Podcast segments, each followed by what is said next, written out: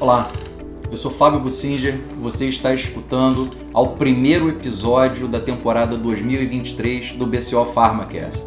Depois do sucesso e dos feedbacks positivos que a gente recebeu sobre a temporada 2022, a temporada inaugural do nosso podcast.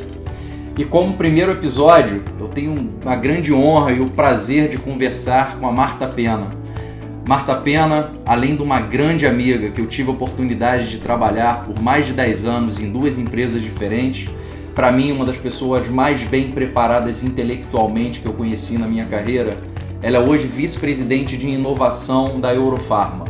E a gente bateu um papo muito descontraído e muito rico sobre a visão dela do setor farmacêutico, da área de pesquisa, como que o setor farmacêutico e a pesquisa da indústria farmacêutica nacional está envolvida com o que existe de mais moderno na pesquisa farmacêutica global, o que, que tem acontecido pelo mundo de novo em termos de inovação. Eu tenho certeza que vai ser uma conversa que vai valer muito a pena você escutar até o final. Tem muitos insights e muitos ensinamentos e uma visão de uma pessoa muito qualificada no nosso setor. Espero que vocês curtam. Um grande abraço. Antes de darmos continuidade à conversa desse episódio do podcast, eu gostaria de compartilhar com vocês uma nova iniciativa do BCO Pharma agora no início de 2023, que é a criação do BCO Pharma Academy, um programa de educação executivo voltado para líderes e gestores das áreas de operações farmacêuticas no Brasil e um programa inovador, porque ele se baseia integralmente na metodologia consagrada da Harvard Business School, onde a gente aprende debatendo e discutindo cases reais de mercado de empresas locais e internacionais. Então eu venho trabalhando nesse programa de educação executiva há mais de três anos e nós vamos ter diversos módulos, cada módulo a respeito de um tema específico. E nós vamos começar agora em abril com o módulo Estratégia e Excelência Operacional, construindo, desenvolvendo e alinhando estratégia, programas de excelência operacional, metas estratégicas de longo prazo para a operação farmacêutica. E da onde veio a iniciativa da criação desse programa? se baseia no fato de que há oito anos eu trabalho com diversas empresas do setor farmacêutico nacional discutindo os resultados do BCO os indicadores de produtividade e eficiência operacional. E muitas das vezes as empresas, através dos indicadores, conseguem identificar claramente os seus processos de maior competitividade e menor competitividade de mercado, comparando os resultados com seus concorrentes mas em muitos casos ela não consegue desenvolver uma estratégia adequada, uma estratégia sólida, alinhada de forma sinérgica com seu programa de excelência operacional interno e não consegue evoluir na produtividade da sua operação.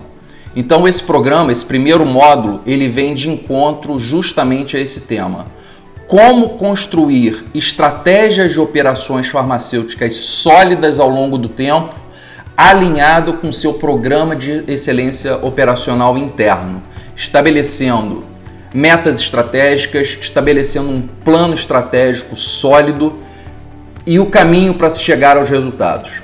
Então, em breve, eu volto aqui para trazer detalhes a respeito das inscrições e todos os detalhes do programa. Um grande abraço e curtam agora a conversa com o nosso convidado. Olá, Marta, bom dia. Primeiro, bom queria dia. agradecer muito a, a, sua disponibilidade de agenda aí para bater esse papo com a gente no BCO PharmaCast. E eu tenho um orgulho muito grande de poder estar tá batendo esse papo com você para esse episódio, porque, primeiro, é o primeiro episódio da temporada de 2023 então, conversar com você, que é uma amiga de longa data. E segundo, que eu acho que é o primeiro episódio que eu converso com uma pessoa que é de fora da área de operações e que vai poder dar vários insights e várias contribuições sobre a visão do negócio de operações farmacêuticas por toda a sua experiência pregressa de carreira, por toda a sua seu conhecimento aí de mercado. Então, muito obrigado por estar tá batendo esse papo com a gente. É eu que agradeço, Fábio, assim, é um prazer, amigo, amigo de longuíssima data, né? Trabalhamos junto em pelo menos duas empresas, pelo né? menos duas empresas. E depois você também fez aí trabalhos para gente, depois de, de ter assim virado empreendedor, né? E, e, então é um prazer enorme estar aqui com você, sempre, né? Inclusive, quando a gente se encontra em Búzios também. É um oh! Mas aí... esse, daí, esse daí dá mais prazer ainda. É, pois é. Muito legal. Adoro também seguir sua carreira, sua carreira como empreendedor é uma inspiração também. Ah, obrigado, Márcia. Obrigado. Obrigado, Marta. Deixa eu te perguntar, começar. Conta para o pessoal que está nos assistindo um pouco da sua carreira, como é que você começou, como é que você veio parar no setor farmacêutico e rapidamente a sua trajetória até do que você faz hoje, suas responsabilidades atuais. Vou tentar ser rápido, mas eu sou um dinossauro, então o negócio é longo. Né? Mas eu sou médica de formação e, e, e trabalhava como. fazia clínica, fiz clínica médica, psiquiatria. E em um determinado momento eu me mudei para São Paulo por razões é, pessoais, né? acompanhar marido.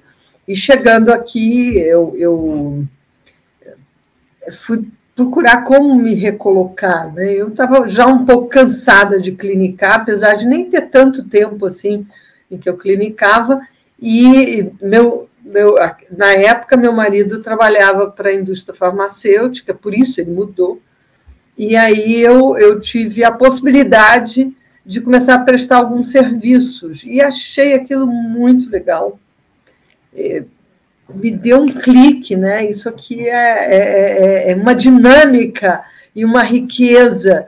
É, que eu gosto muito do conhecimento médico, mas eu, eu não sei se eu tenho muito a habilidade que eu vejo colegas meus como médicos, né? É muito especial, né? A medicina é aplicada, né? É, é um conhecimento aplicado. E eu achei a dinâmica é, da indústria farmacêutica, da indústria. logo nos primeiros contatos que eu tive, inicialmente foi com a, a, a falecida Sharon Plau, que eu fiz consultoria lá para o primeiro produto de psiquiatria da Sharon Plau, que era o citalopram, que eles estavam licenciando da Lumber. Aí eu me liguei a. Na época no Rio de Janeiro, Sharon Plau, Rio de Janeiro. Eles mudaram para São Paulo, foi assim que a gente Ah, já veio. tinha mudado para São Paulo. Eles, nesta mudança, o meu marido na época veio.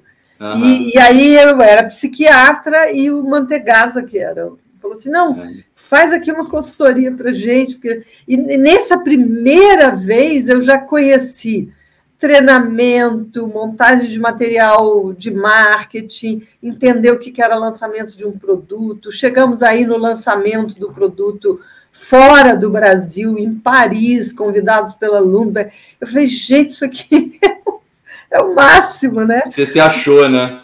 Eu me achei. Da noite para o dia, eu falei, gente, é isso que eu, eu, eu tenho, eu tenho é, dom para isso, eu tenho dom para conversar com cérebros diferentes, o técnico, o vendedor, o comercial, o marketing, o médico, é aquela riqueza de. Do, você sabe, né? A riqueza do meio farmacêutico. Do é meio farmacêutico é, é, sensacional. É incrível, você, você navega em conhecimentos diferentes, me encantei com aquilo. Eu falei, é aqui que eu vou botar, amarrar meu burrinho, entendeu? Porque, e amarrou bem amarrado, né? Já está há quantos anos aí no mercado? Olha, mais de 25, eu acho que isso. Nós mudamos para São Paulo em 94. E eu chegando, a minha inquietação, eu comecei a fazer aquelas consultorias, aí eu comecei a procurar emprego, né? E, e, comecei a olhar nos jornais. Naquela época tinha aquele caderno. Classificado de jornal. Classificado de jornal gigantesco do Estadão. Quem é jovem, eu acho que nem consegue imaginar o que, que era buscar um emprego no passado, né? E era domingo, então eu abria domingo assim, cheia de vontade de, de arrumar um lugar novo.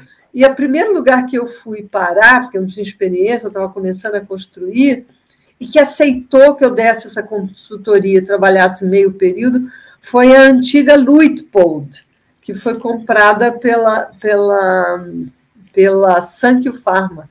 E eu tive a sorte de também lá, apesar de ser uma empresa minúscula, eles queriam fazer estudo clínico sobre um produto que nem existe, nem, acho que nem foi lançado, e me mandaram para a Alemanha para fazer um curso de Good Clinical Practice. Pouquíssima gente sabia no Brasil.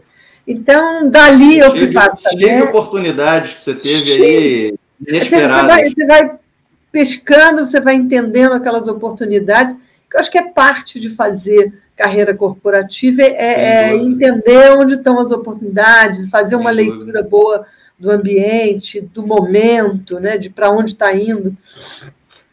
E aí eu saí de lá e fui para a Asta Médica, que também não existe mais. Eu sou uma serial killer de empresas, eu acho.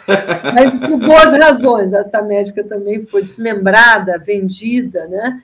E na, da, na Asta, é, eu fui para a Rocha, eu quis ir para uma empresa de estrutura bem bacana. Na época, eu tive alguma dificuldade, porque meu marido era diretor de, de, de, de, outra empresa e havia aí o machismo me pegou pesado, né? É. é. sempre me perguntava o que faz seu marido no meio de uma entrevista.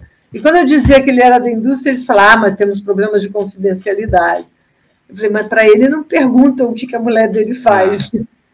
Foi duro. É. E na Roche, é, a Roche tinha muita mulher. A Roche é sempre a head of time, né? tinha muita mulher, inclusive em cargo alto já.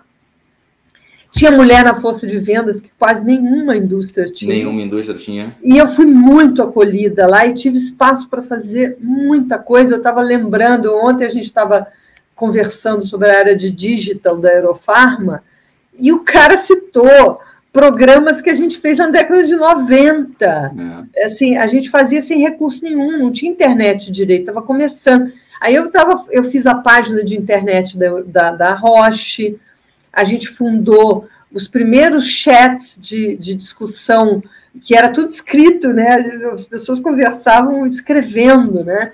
E eu lembro que a gente, acho que em 98 ou 99, fizemos o, o, o, o Cucas, que era Companheiros Unidos contra a Acne, que era um chat para adolescentes que fossem usar Roacutan, uma coisa assim muito Já era legal. algo inovador e muito moderno para a época. É, muito. E fizemos chats para médicos de fora do Brasil, conversarem com médicos no Brasil.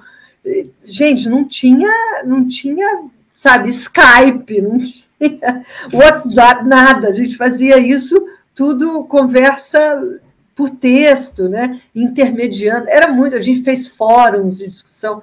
Então, a Roche foi uma época assim absurdamente criativa, uma empresa que apostava nisso.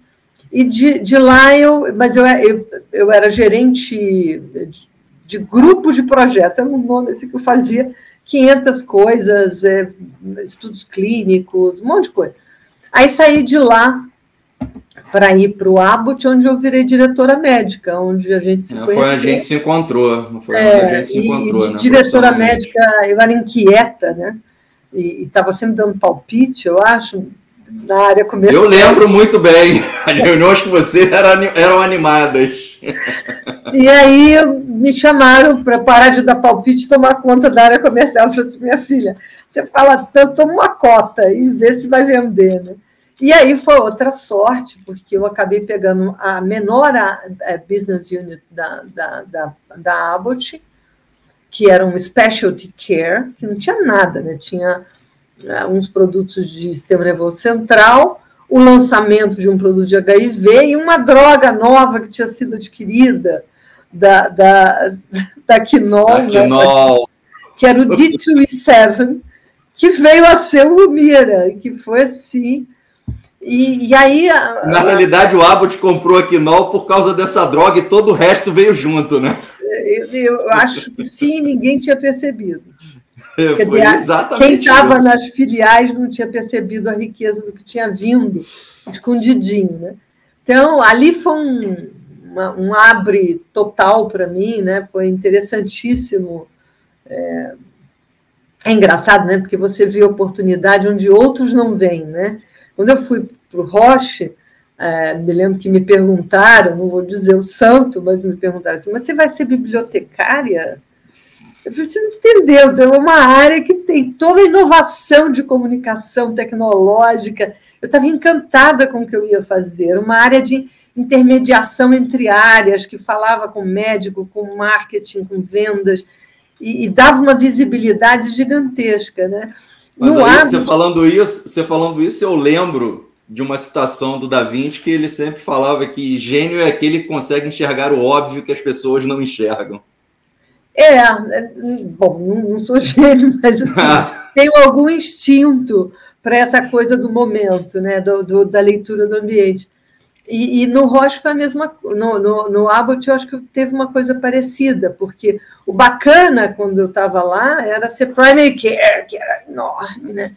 E aí estavam começando a chegar aquelas, aquelas medicamentos que eram mais de nicho, é, é, é, de patologias mais complexas, que não tinham resposta terapêutica, e eu abracei isso, né? Então a gente trabalhou com a Vonex, com Mira, com HIV, depois teve aquele medicamento para para é, vírus essencial respiratório, agora até esqueci o nome.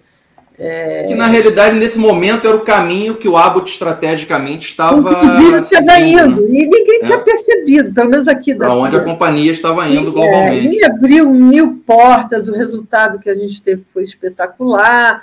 E aí me convidaram para. Me deram algumas opções, eu acabei indo ser gerente geral em Porto Rico. E lá fiquei um tempo. Também tive uma sorte enorme em Porto Rico, porque teve a mudança do Medicare, Medicaid que aumentou o, o, mercado, então tudo crescia, né?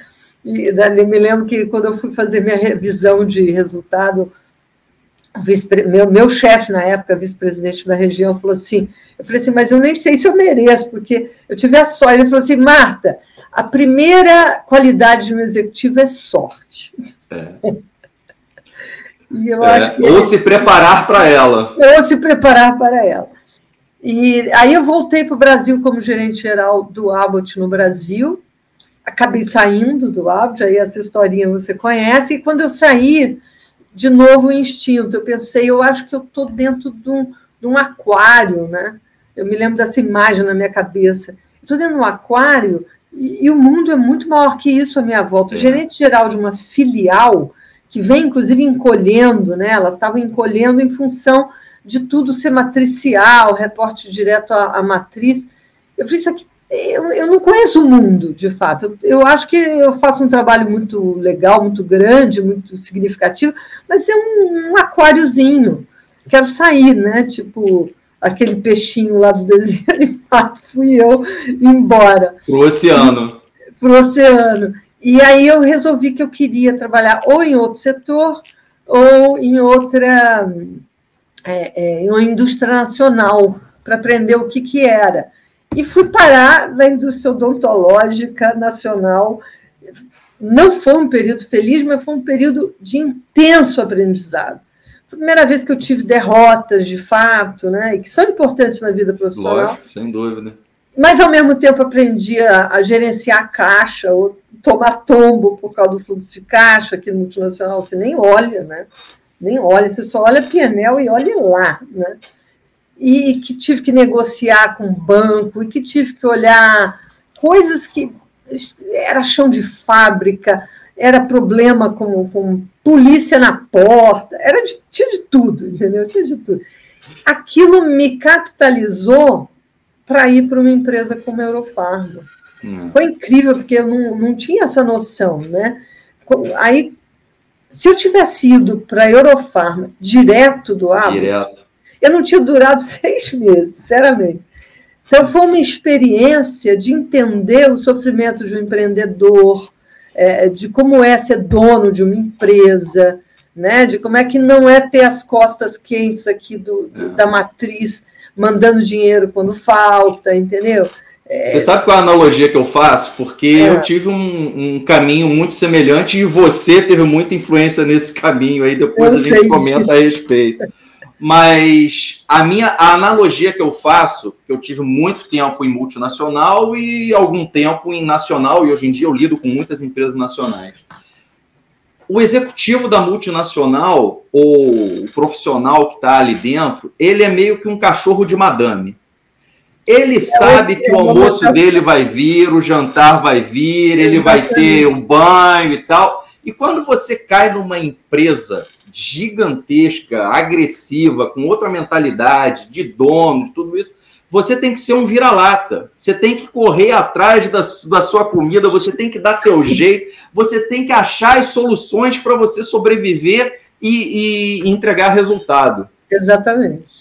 Exatamente. E isso faz você crescer absurdamente, se desenvolver em, em áreas que numa multinacional você jamais teria oportunidade sequer é. de entrar e começar a conhecer. Essa foi a minha experiência, por exemplo, na Eurofarma, e foi um dos fatores que, da época que a gente conversou, você já estava na Eurofarma, que mais me encantou de aceitar o desafio de ir para a Eurofarma, de olha, sai do... Eu lembro dessa analogia que você fez. Eu, eu, eu lembro do jantar. Sai do aquário, vai para o oceano. É.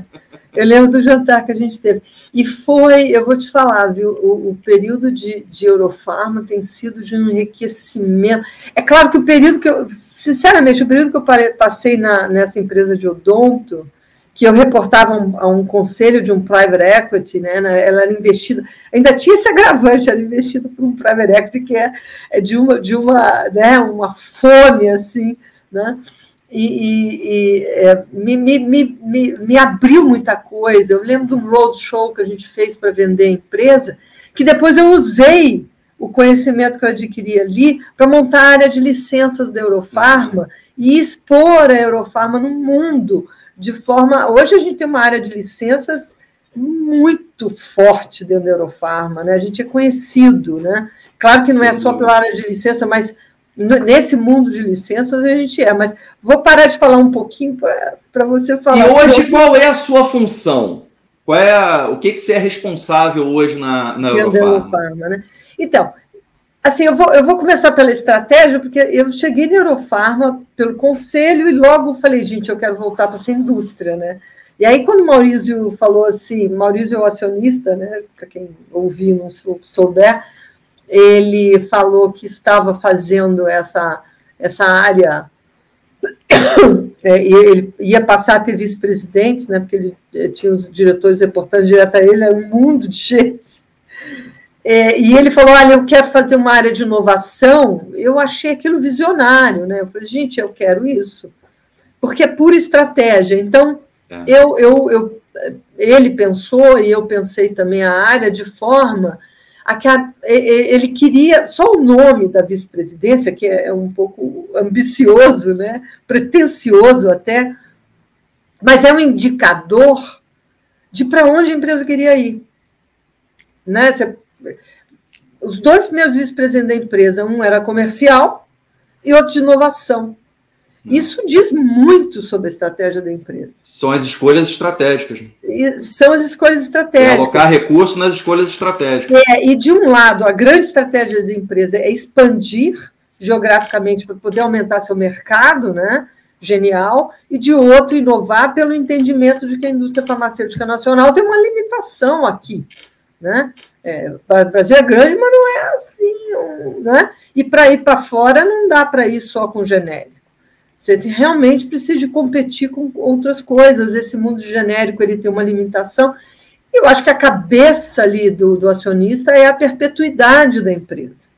E perpetuar-se como indústria farmacêutica com significado, eu acho genial a gente poder inovar, inclusive como impacto para o país. Isso foi me apaixonando nisso, entendeu? Tem um propósito bacana, né? Você tem um impacto muito além de um impacto só econômico financeiro, né? É um Sem impacto dúvida. assim, voltando à sua pergunta, o que, que a gente está fazendo? A gente é, desenhou essa estratégia de como chegar na inovação, que começa pela, pela, pelo fortalecimento do negócio da empresa.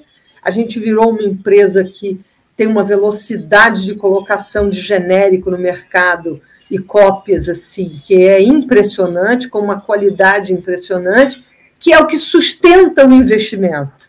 Então, essa primeira sacada foi muito importante, porque se eu, eu sou um diretor de inovação, vou ficar preocupada só com o que é, é, é, é lá na frente, não, não dá, entendeu? Eu preciso de gerar o caixa para fazer o investimento. Né? Isso era muito claro para mim.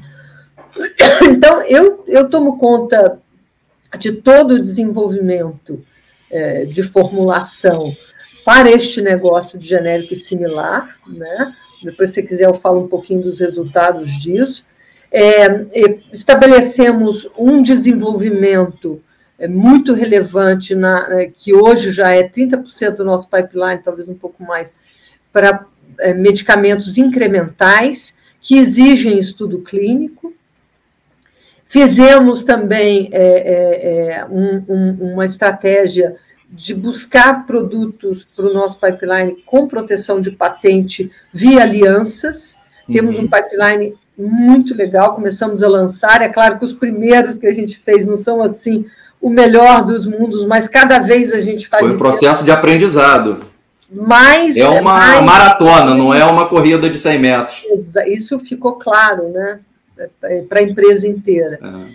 É, estabelecemos uma área de discovery, é, um pouquinho mais à frente, que hoje é, busca moléculas próprias. O sonho da gente não é só ficar assim, é, é, é, é, construir também os próprios produtos com as próprias patentes. Aliás, no incremental a gente tem pedido patente também. Os últimos dois, três anos foram muito ricos em termos de patentes. E olha, eu estou falando aí de um tempo razoável, né? Você imagina o acionista, a paciência dele. É. É, é, não é paciência, é a certeza de que ele estava num caminho que é o caminho que no ele caminho certo.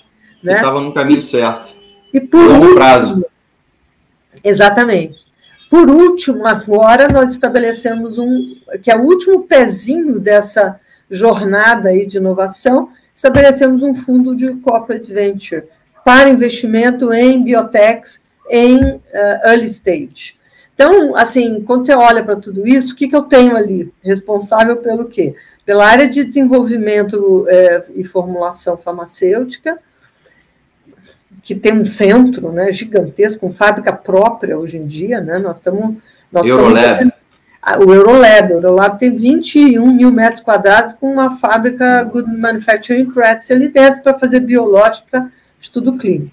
Eu tenho toda a área médica com estudos clínicos, é, é, é, é a parafernália do, do, do, do Medical Affairs, mais a área de desenvolvimento clínico.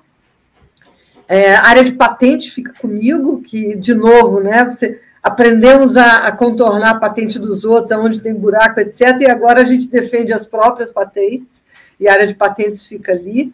Uma área de licenças muito grande, que a gente faz, é, no mínimo, três licenças por ano, né, entre radicais e coisas incrementais. É, a gente tem também é, agora o fundo, né? É, área regulatória fica debaixo, quer dizer, tudo que eu preciso é, para orquestrar. Para dar suporte à inovação da companhia. O pipeline tem... da empresa. É. Então, o pipeline está ali. E dou suporte para a empresa inteira, para a área de MA, quando tem que analisar as coisas do ponto de vista técnico, é a gente que faz. Agora, deixa eu aproveitar, eu acho que essa conversa com você, você tem tanta experiência em tantas áreas, é uma executiva completa dentro do setor farmacêutico. Eu queria aproveitar essa oportunidade rara da gente estar conversando sobre o setor farmacêutico, um pouco de histórico e te pedir uma visão de futuro. Mas eu quero começar com o seguinte: vamos pegar um pouco de visão histórica do setor, a partir de 99, 2000, lá com implementação de Anvisa, com com lei de genérico. Naquele momento, o setor farmacêutico no Brasil ele era algo ainda muito embrionário, não era um mercado tão grande, dominado por multinacionais. As empresas nacionais naquela época eram marginais dentro do setor, praticamente. Você tinha as multinacionais com fábrica aqui produzindo, eram donos praticamente do mercado. Você tinha um oligopólio, tá? E isso foi mudando, mudando, mudando ao longo do tempo. Hoje, a gente tem um mercado. Brasil está entre os 10 maiores mercados do mundo em dólar. Só que quando a gente olha o ranking das empresas, das maiores empresas, oito das dez maiores empresas hoje são nacionais. E aí eu vejo, através do BCO, que existe uma concentração de produção local no Brasil em empresas nacionais e cada vez concentrando em poucas empresas. Quando a gente olha o cenário das multinacionais hoje no Brasil, de operações, as empresas praticamente já não têm mais fábrica, não competem em mercado de genérico, genérico de marca, ficam em produtos RX, venda governamental e tudo isso, produtos de alto valor agregado. Só que, em termos de volume de dinheiro, de faturamento, as multinacionais praticamente abandonaram para onde o Brasil caminhou em termos de crescimento de mercado de genérico, genérico de marca e tudo isso. E perderam relevância nesse setor e perderam relevância no mercado. Como é que você enxerga, olhando retrospectivamente, essa movimentação lá das multinacionais? Você acha que as multinacionais deixaram de ter, deixaram de ter interesse no mercado brasileiro por, por ele ser um mercado pequeno em relação ao mundo, ou houve uma falha de estratégia, porque hoje a gente vê inúmeras multinacionais querendo comprar produtos de grande volume novamente para sustentar o cash call lá. Como é que você enxerga esse, esses movimentos estratégicos de governo, de empresa nacional, multinacional, para a gente ter tido esse shift tão grande de dinâmica de mercado? Caramba, Fabinho, que pergunta. Vamos lá. É, é, eu acho que tem modelos diferentes de empresas, né? É, inúmeros modelos diferentes. E eu, e eu, agora circulando pelo mundo para fazer licença, vi que, que era mais ainda do que eu imaginava, né? Então, o mundo farmacêutico é riquíssimo, né? Riquíssimo.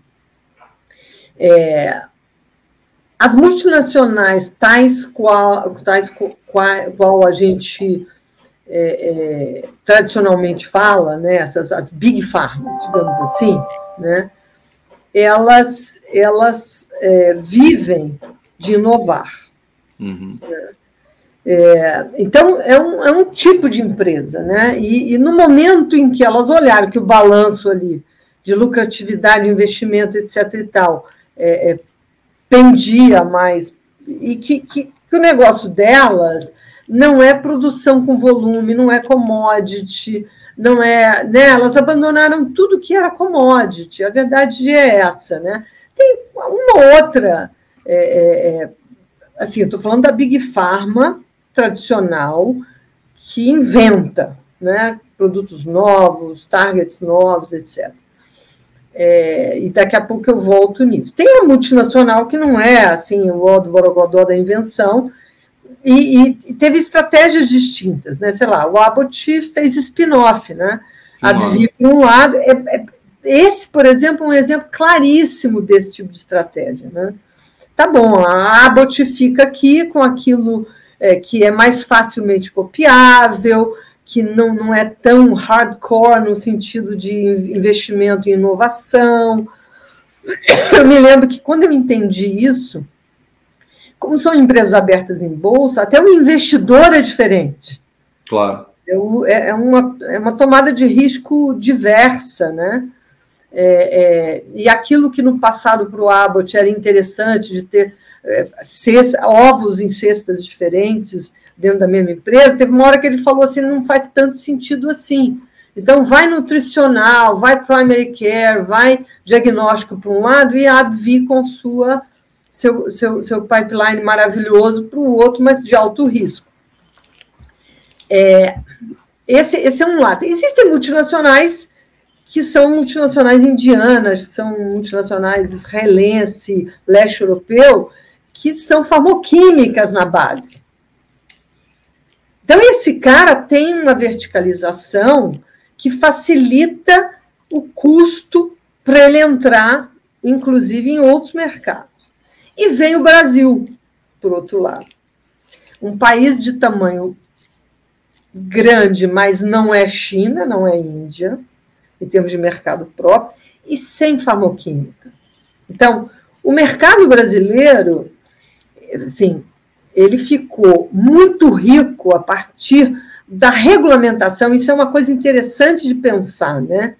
É, enquanto aquilo era uma confusão, que qualquer um entrava, barreira de entrada zero, né? qualquer um abria um negocinho ali e saía fazendo um xaropinho. Na hora que mudou, ele falou assim: não, vamos botar ordem aqui, genérico tem que ter bioequivalência, equivalência, vamos botar é, regra é, mais séria de GMP, Anvisa atuando, agência independente, tudo isso aí está por trás, inclusive, do crescimento do setor.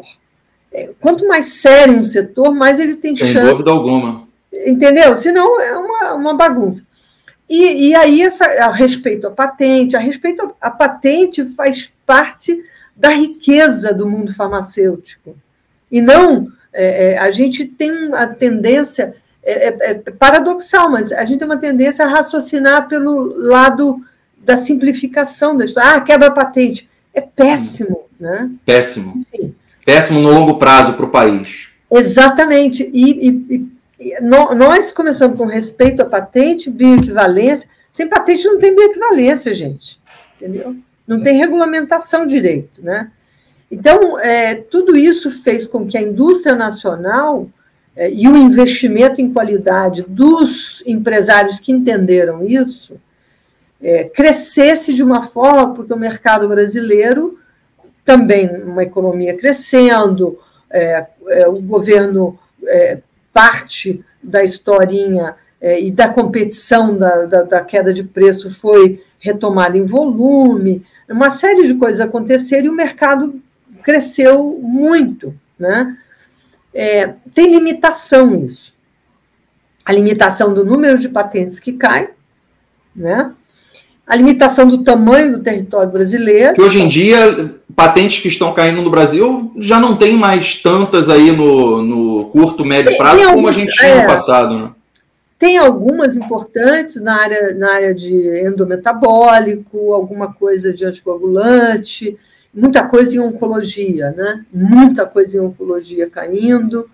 É, são algumas das áreas mais relevantes em termos de queda de patente nos próximos anos e próximos anos, por causa daquela interferência que o STF fez, é, é, que eu achei boa, né? Para dar uma regulada no Brasil. O Brasil estava meio Sim. fora de esquadro com o resto do mundo. É, bom, mas o Brasil tem um outro fator: o Brasil não tem indústria farmacêutica. Não. Então, como é que você vai para fora do mundo competir? Você pode, mas com limitações, porque o eu vou competir com o cara que me vende o fármaco. E aí, nesse sentido, você acha que houve um erro de estratégia do Estado brasileiro em relação à farmoquímica? Porque se não, a gente for voltar lá no século passado, a gente tinha produção aqui de antibióticos, fermentação, tinha várias empresas de, é. de fabricação de farmoquímicos, até farmoquímicos complexos, biológicos. Como é que você enxerga isso? É, não sei se foi, não sei se foi um, um erro é, de estratégia. É, possivelmente tem erros aí do Estado brasileiro, né? Questões ligadas a tributo, fiscal, complexidade. É, tem muita coisa envolvida aí que eu, eu me aventuraria a falar, por até me debruçar um pouco e pensar sobre o assunto. Eu sei que é, não temos, né? E hoje, quando falam assim, vamos trazer a farmoquímica, é quase ingênuo, entendeu? Porque, assim, qual a quantidade de. Você sabe de, de produtos que uma empresa fetofarma tem, né? É, quantos, quantos, quantos produtos se faz, quantos insumos você precisa para fazer um medicamento? quantas indústrias farmacêuticas você teria que ter aqui para suprir é, todo é, o mercado. E farmacêutica não é só a API, não é só o insumo é. base, é o recipiente, é o vidrinho, todo. é a embalagem, é quem faz. Nós vimos agora na pandemia, virou uma pandemia, é. um pandemônio, né? Porque é, não parava de faltar coisa, você conseguia achar o, o insumo para fazer aquilo, daqui a pouco falta não sei o quê, daqui a pouco falta ampola, não tem vidro para isso, não tem não sei o que para aquilo. Aí vem guerra da Ucrânia, começa a faltar recipiente que vem da Alemanha. É, não, não, não, existe, não existe hoje, a meu ver, indústria farmacêutica autossuficiente em país nenhum. Nenhum. A cadeia global e, e, e, o, e, o, mundo vai girando. Né? Hoje o, o, produto importante é esse, amanhã é aquele. E muda assim. Mas voltando aqui para. Vou fazer uma misturinha de indústria nacional com indústria. Fica à vontade. É, é, assim, mundial, né, global. É, é, a riqueza da, da indústria, a velocidade com que a indústria farmacêutica muda também é impressionante indo para fora do país, né, buscando licenças para o farma, eu vi o modelo das biotechs, que é genial, porque e que vem é, é, é, em paralelo à, à, criação das CROs, e que tem a ver com o avanço da te tecnologia. Quem é mais dinossáurico na indústria farmacêutica acha que CRO é para estudo clínico. Né? Hoje em dia, CRO faz qualquer coisa no R&D. Para quem está nos escutando e não sabe o que é CRO, explica rapidamente, só tá, para eles entenderem é, é o que, Contract é. Research Organization. Tem empresas tão grandes quanto a indústria farmacêutica ou maiores. Então, a WuXi, na China, que é uma empresa que faz é, qualquer etapa do, do, desenvolvimento de um medicamento, da pesquisa e desenvolvimento do medicamento, da síntese a, a escalonamento, a teste é, é, biológico, ao que você quiser eles fazem lá dentro. Você contrata e eles têm barreiras para não ter vazar segredo, e está todo mundo lá. Está aqui é da Pfizer, no, todo mundo contrata os caras. E as biotechs usam essa estrutura para não ter custo fixo alto. O que, que o cara tem? Intelecto, inteligência, Intelecto. ideia, patente, a execução, ele comanda, ele diz o que precisa. É interessante isso que você está falando, porque está me vindo a cabeça. Desculpa te interromper, fazer um parênteses, que me veio algo extremamente interessante, que a gente discutiu muito na pandemia, que todo mundo, entre aspas, descobriu que o mundo inteiro farmacêutico dependia de produção da China ou da Índia, mas a China foi o caso mais, mais também, comentado. Quando, quando todo, a Itália todo, fechou, foi um problemaço é, também. Todo mundo. E aí, a gente falou muito de, naquela época, de insumo, de, é. de coisas palpáveis, coisas tangíveis, material de embalagem, é, recipiente, princípio ativo. Só que pelo que você está falando aí, a China também hoje já está trazendo o desenvolvimento do mundo inteiro para o intelecto farmacêutico, desenvolvimento é. de produtos. E o profissional é, chinês que eu conheci lá, nas empresas que eu conheci, são formados, sabe aonde? Nos Estados Unidos. Estados Unidos, é. Inclusive foram executivos americanos é. de Big é. Pharma. O cara era é. VP da Merck, está lá na China como empresa, entendeu? E, eles não têm só a CROs, eles têm as suas próprias empresas de inovação. E aí, voltando, a riqueza desse mundo, você tem hoje, você pode contratar manufatura, você pode contratar research, você tem biotechs de todos os tamanhos, e as biotechs, elas se modelam. Tem biotech que é só fazer desenvolvimento, e quando chega num estágio, ela vende, né? Tem biotech que quer fazer a transposição para marketing. E aí começa pelos Estados Unidos, tem todo tipo de modelo e a quantidade, Fábio, é uma coisa assim. Aquilo cria que nem coelho, porque o capitalismo americano é muito rico, a bolsa investe, o venture capital investe. Tem modelos distintos de financiamento dessas empresas. E nesse momento, e voltando aqui, é, é, eu pensei, inclusive, em, em, em começar, comecei a ver a, a, riqueza e como que a tecnologia avança. A gente fica aqui no Brasil falando em biosimilar e eu vendo as empresas inventarem medicamentos numa fase muito ali early, né? Que tem nada mais de biosimilar. A brincadeira agora é ir lá para aquele aquela proteína gigantesca, e pegar só o su, subunidade onde você faz efeito, e tem plataformas de desenvolvimento disso. Eu fiquei fascinada com isso. é, é, é, de novo, o negócio não é depois que você descobre o negócio, não é, não é só a manufatura, entendeu? É muito antes. É muito antes. É, é muito, muito antes. antes. E aí, é, com isso, a gente acabou pensando também em fazer um fundo de corporate venture. Toda a Big Pharma tem hoje em dia. E por quê? Porque de, eles descobriram também que a, as descobertas hoje estão muito mais democratizadas nesse mundo de biotechs, e eles investem e depois se aproximam e eventualmente compram o, o desse, ou seja, o R&D hoje de uma de qualquer uma delas, qualquer uma delas, tem um pé fora da empresa. Tem um pé fora da empresa, onde ele também fica olhando o que, que esses cientistas estão fazendo. E a gente também está fazendo isso. Não sei se eu me perdi aí, um pouco, mas é Não, não, tá. Não, não, tá, a linha de raciocínio está perfeita. E aí, dentro dessa linha de raciocínio, eu queria te perguntar o seguinte. Pesquisa farmacêutica no Brasil. A gente tem hoje em dia as empresas nacionais e aí investindo cada vez mais, mas são poucas as empresas, e a, eu não estou fazendo uma afirmação, estou fazendo um brainstorming da minha visão aqui, o meu entendimento, para você fazer críticas e, e discorrer a respeito. São poucas as empresas que eu acho que têm capital, que tem estrutura, que tem até visão estratégica de ir nesse caminho e está conectado com esse mundo que requer investimento, requer é, visão estratégica e estrutura.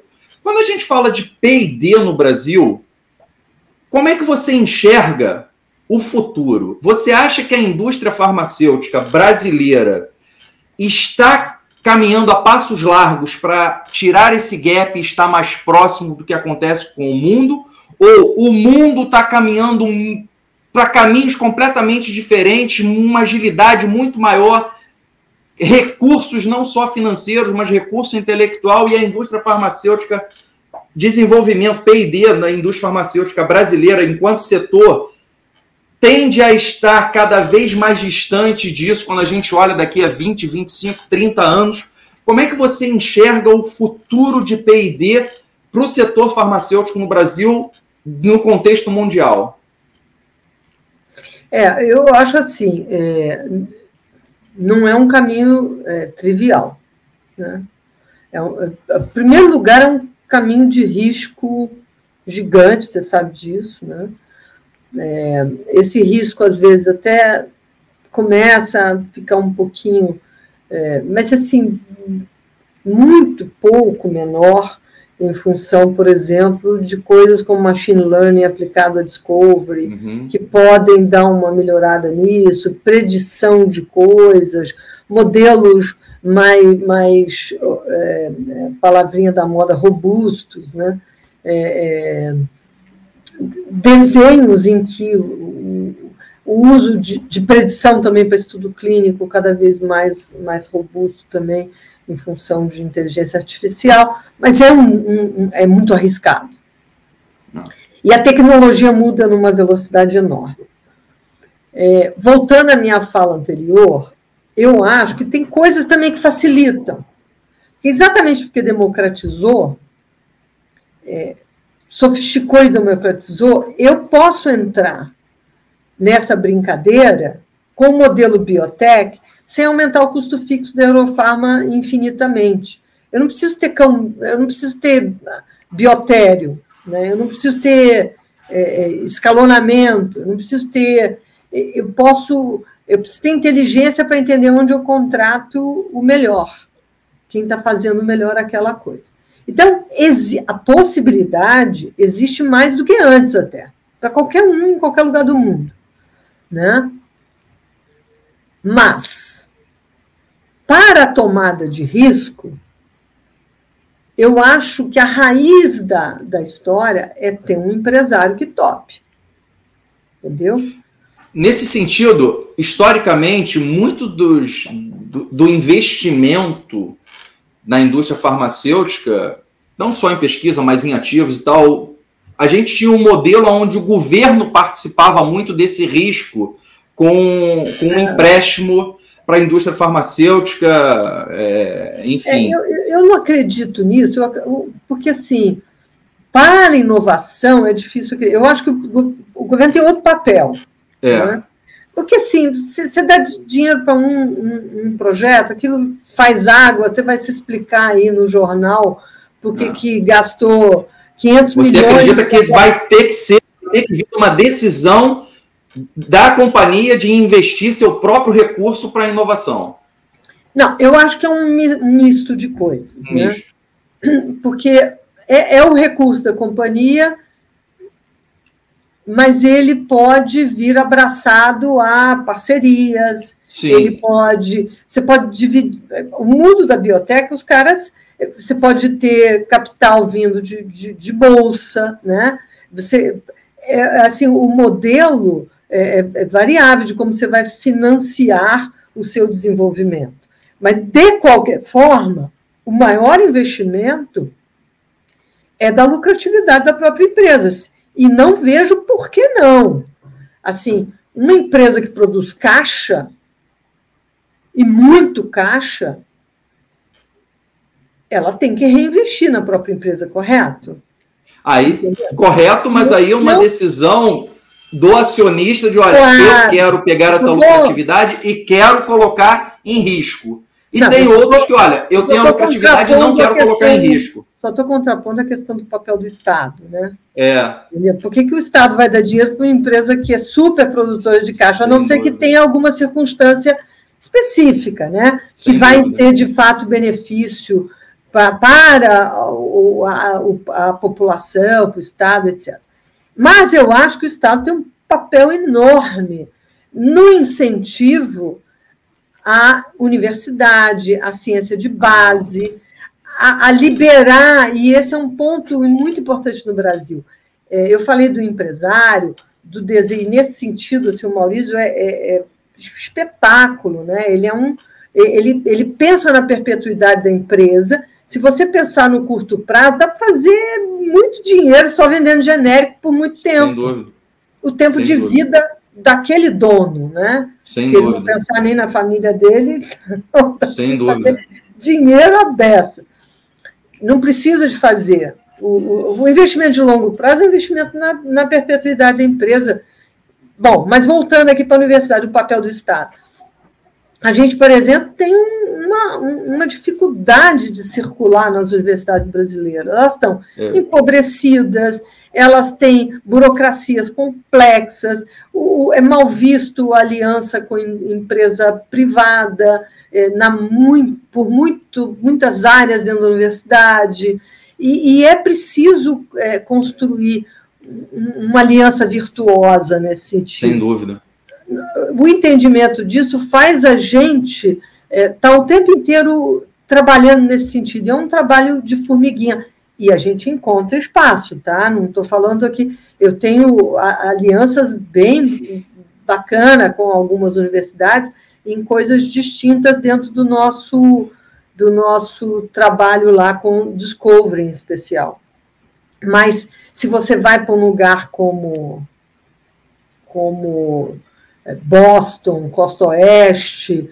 É, é um negócio assim, ali, a, a, aquela, aquela, a universidade com, com o setor que financia e o setor produtivo é um, uma riqueza aquilo, é uma máquina de construção de empresa. Aqui, ah, né? Você está você tá falando isso? Eu, antes da pandemia, final de 2018, início de 2019, eu tive a oportunidade de fazer uma visita de, de benchmarking com algumas empresas farmacêuticas na Coreia do Sul.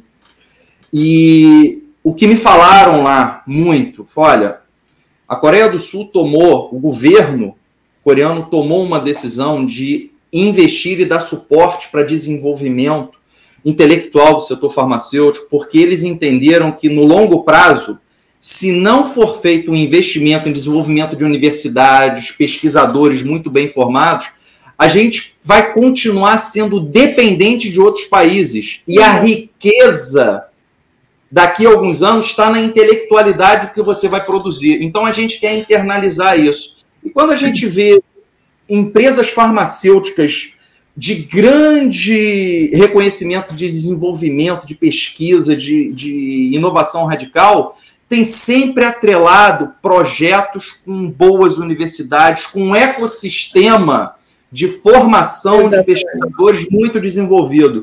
E aí, essa, pelo que você está falando aí, você está vivendo no seu dia a dia dificuldade de encontrar esse ecossistema maduro, até com uma visão de desenvolvimento de longo prazo. Você pode ter alguns projetos específicos, algumas áreas, alguns. É, é, o que eu falo, é, projetos por exceção, e não uma visão de massa de desenvolvimento e investimento em, em, em pesquisa e desenvolvimento, de formação de pesquisadores. É mais ou menos nesse sentido? É no sentido é, de que o ecossistema ele praticamente inexiste, né? E, mas ele precisa ser construído, né? A gente precisa de começar a, a, a existem os, os, os, os, elementos isolados, mas que pouco se conversam nesse sentido, eles não são um ecossistema, não formam um ecossistema. Mas você tem que romper isso aí. Eu não acho impossível fazer, pelo contrário, senão não estaria fazendo. Claro. Ou, ou tentando romper isso. Eu acho que em alguma hora você engata. Você, mas você falou uma coisa muito importante, né? Tem, tem, tem um papel aí que é o papel do Estado, não é nem governo, e, e isso. É Estado cria um, chama atenção para a gente um outro problema no Brasil, né? A gente precisa de algumas políticas que sejam de Estado, Estado. que não sejam de governo. É uma oscilação e, e, e, longo prazo, de novo. Não se faz isso sem longo prazo, né? sem pensar longo prazo, sem investir longo prazo. Não dá para chegar e falar, ah, agora eu não quero mais isso, agora eu vou fazer investimento nos campeões do não sei o quê, do frigorífico, do. Ah, agora também não é mais frigorífico, é sei lá o quê. E o BNDES vai fazer desse jeito, vai fazer daquele, sabe? Não, não é essa a questão, né? E, e, também não acho que o problema aqui, toda vez que falam, com, falam sobre esse assunto, vem sempre. Precisa de dinheiro? Não adianta também botar dinheiro sem pensar no resto, entendeu? Sem dúvida. É um conjunto de coisas que tem que sem ser dúvida. pensadas, operacionalizadas, desde a relação com a universidade, questão tributárias e fiscais, é, questão de facilitação de importação e exportação, entendimento que essa é uma cadeia global, que, que não posso ficar com molécula minha parada na alfândega dois meses para voltar da China, entendeu? É pensar de forma ampla na competitividade global do setor. É, exatamente. E aí você tem que pegar toda a cadeia, né? Exatamente. E eu, quando a gente olha no longo prazo, e aí a gente pensa em saúde pública para a população, a população no Brasil está envelhecendo muito, isso quer dizer que a gente vai ter muito mais doenças crônicas, muito mais, precis, muito mais gente precisando de tratamento de câncer, de diabetes, tratamento é, coronariano, problema de coração, enfim. E a gente olha finanças do governo, a gente tem um cenário fiscal aí complicado que o governo cada vez mais a tendência é ter menos recursos disponível para a saúde por uma série de fatores. E quando a gente olha que medicamento ou vai vir de produtos protegidos por patente, de alta complexidade, de alto valor, que o governo vai ter que comprar para prover para a população de uma forma geral, porque é, a população classe C, D e E aqui no Brasil é 70% da população, 80% da população, e dependem majoritariamente do governo para esse tipo de medicamento. E os medicamentos básicos de massa, a gente está concentrando na, na, na mão, na produção de pouquíssimas empresas no Brasil. Então a gente está criando, na minha visão, potencialmente um oligopólio reverso que a gente tinha lá no século passado, que o oligopólio era das multinacionais. No futuro, a gente pode ter um oligopólio de poucas nacionais com poder de concentração de produção desses medicamentos de massa gigantesco. E o governo não produz isso, vai ter que comprar desses, desse, dessas poucas empresas. Então, o governo, no final das contas, para prover saúde pública do ponto de vista de acesso a medicamento, tem duas potenciais encruzilhadas aí no futuro.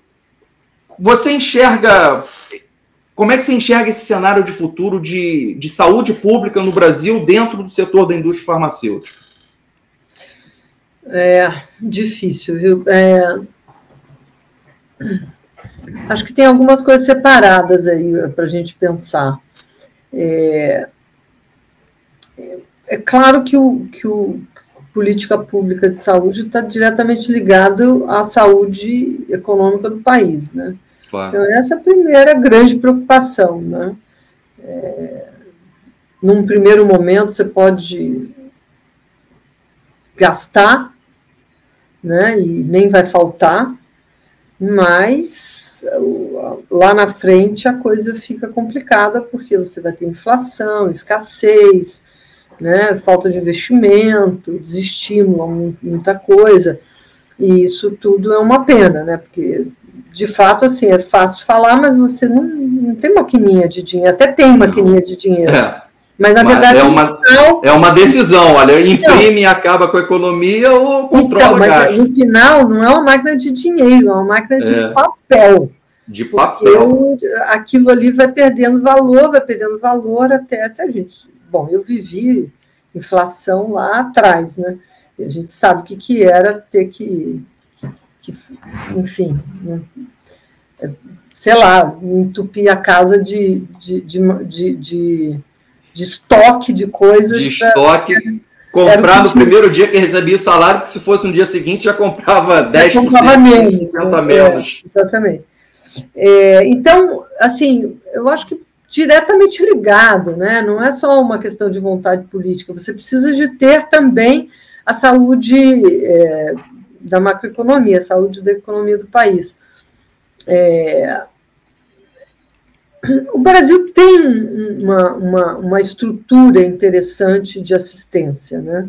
Tem. É, ele tem uma estrutura é, interessante de assistência no SUS. E aos trancos e barrancos foi mostrado a importância do é, SUS durante a tá pandemia. Está sobrevivendo aí, ah. tudo, né? É, é, destrói-se com facilidade também, ah. mas está sobrevivendo bem.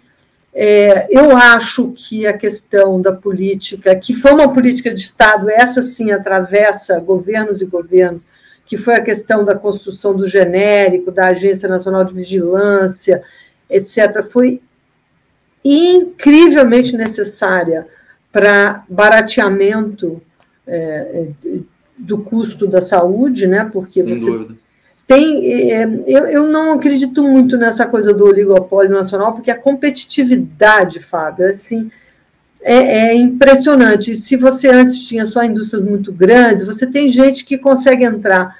A barreira de entrada é baixa hoje para você fazer um genérico de razoável qualidade. Então, quando você olha por classes terapêuticas, é, tem maior parte absoluta tem cinco, seis, sete marcas diferentes, né? É, assim, em termos de, de, moléculas e formas farmacêuticas. Então, acho que é muito competitivo, muito competitivo, e, e pelo menos para esses medicamentos mais básicos. Diferente de quando você, que é um problema, inclusive ético, complexíssimo para a humanidade inteira, quando você consegue desenvolver medicamentos para doenças que ainda não têm resposta. Aí você consegue achar, aquilo custou uma fortuna para fazer o desenvolvimento, você precisa de retorno daquilo que foi investido, seu bilhão de dólar investido, seu meio bilhão de dólar investido que seja, e vai colocar para a venda para uma população de mil pessoas no mundo que precisam daquilo. E aí, como é que você faz? O custo é. disso, né? Nenhum governo vai fazer isso. A conta não fecha essas contas começam a ficar complicadas, né? Não. E existe muita coisa sendo feita é, para doenças é, de é, populações pequenas, muita coisa, terapias genéticas, intervenções, os tais, do, os tais dos protein degraders que limpam, ensinam o corpo que não está conseguindo limpar proteína ruim é, a limpar, né? E, e tem muita coisa interessante sendo feita nesse sentido. Isso vai ser complicado. As decisões de política pública vão ser complicadas no mundo inteiro. É, Brasil, está difícil de pensar hoje em dia. É, complicado. Mas de qualquer forma, para a gente estar tá chegando no tempo aí que a gente combinou da sua agenda, eu queria, nesse último tópico que você falou, eu queria te fazer uma pergunta sobre a sua visão aí com esse contato que você tem com toda a tecnologia de desenvolvimento farmacêutico que está acontecendo no mundo. Pelo que você observa, você acha que a tecnologia hoje, o avanço tecnológico, vai poder propiciar no futuro, o barateamento de desenvolvimento dos produtos farmacêuticos? Você acha que a tecnologia vai ser fundamental e ter esse papel de conseguir é, fazer com que as companhias tenham um custo muito menor para desenvolver e colocar produtos no mercado? Eu acho que vai haver algum nível de barateamento, mas não é, é a ponto de ficar uma coisa simplesinha, né? Acho que já ocorreu alguma coisa quando você, por exemplo, eh, tem essa questão deste modelo de CROs. Se você uhum. pensar bem, é, é, isso facilita a entrada de empresas. Por isso você tem essa quantidade enorme de biotechs. Porque você não precisa ter o custo fixo. O que eu mais vi pelo mundo andando foi parques de desenvolvimento gigantescos desinvestidos pela AstraZeneca, por não sei o que. Eu não preciso, Taqueda, não preciso mais disso aqui, entendeu? Não preciso de ter tudo dentro, né? Até porque a tecnologia hoje muda sim. O cara tem um equipamento, cinco anos já é outro equipamento, que é Exatamente. muito melhor do que aquele equipamento. Se você não otimiza o uso, o que as CROs conseguem fazer, trabalhando para muita gente, né? Então, ali você já tem um fator de redução de Outro fator que eu acho que vai ter um impacto, eu ainda tenho dificuldade de, de, de visualizar em quanto tempo, né? Bolinha de cristal é uma coisa difícil, né? Difícil. Mas outro fator muito importante é, é, é tecnologia, é, é, é inteligência artificial, né? Então, a gente está vendo isso, é uma das áreas que a gente tem olhado até para investir, que é machine learning aplicado a discovery, é, preditividade de estudo clínico, né? Que é um mundo, mas assim, não é assim, as pessoas acham que assim, ah, então é só botar lá no computador, o computador vai cuspir uma molécula, entendeu? Não é assim. É uma facilitação e ainda está engatinhando, né? Mas o poder dos computadores permite hoje você, por exemplo, cruzar é, targets, que são proteínas né, do corpo humano, da bactéria, ou de sei lá quem, com montanhas de moléculas e tentar fazer esses cruzamentos, mas não quer dizer que você vai achar algo que seja factível, né? É, até de sintetizar, às vezes. Né? Então, é, é acho que sim, mas não é uma resposta é, que a gente consiga visualizar a curto prazo. Acho inclusive, que já está acontecendo de uma certa forma, como eu falei.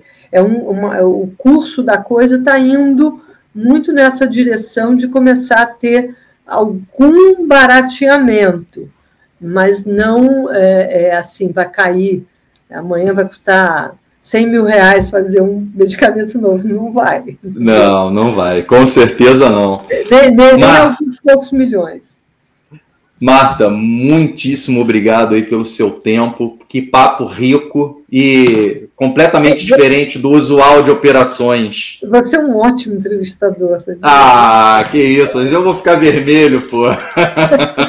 eu, eu, eu não tento ser um entrevistador aqui, eu tento ser um, um um intermediário da, da visão e do, e do intelecto das pessoas com quem eu converso.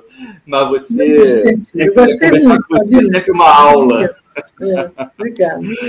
Obrigado e tenho certeza que vai enriquecer muito aí o pessoal que vai estar nos escutando, vai estar nos, nos assistindo e sucesso para você. Continue com esse sucesso todo que você tem e levando a Eurofarma cada vez mais à frente no seu tempo.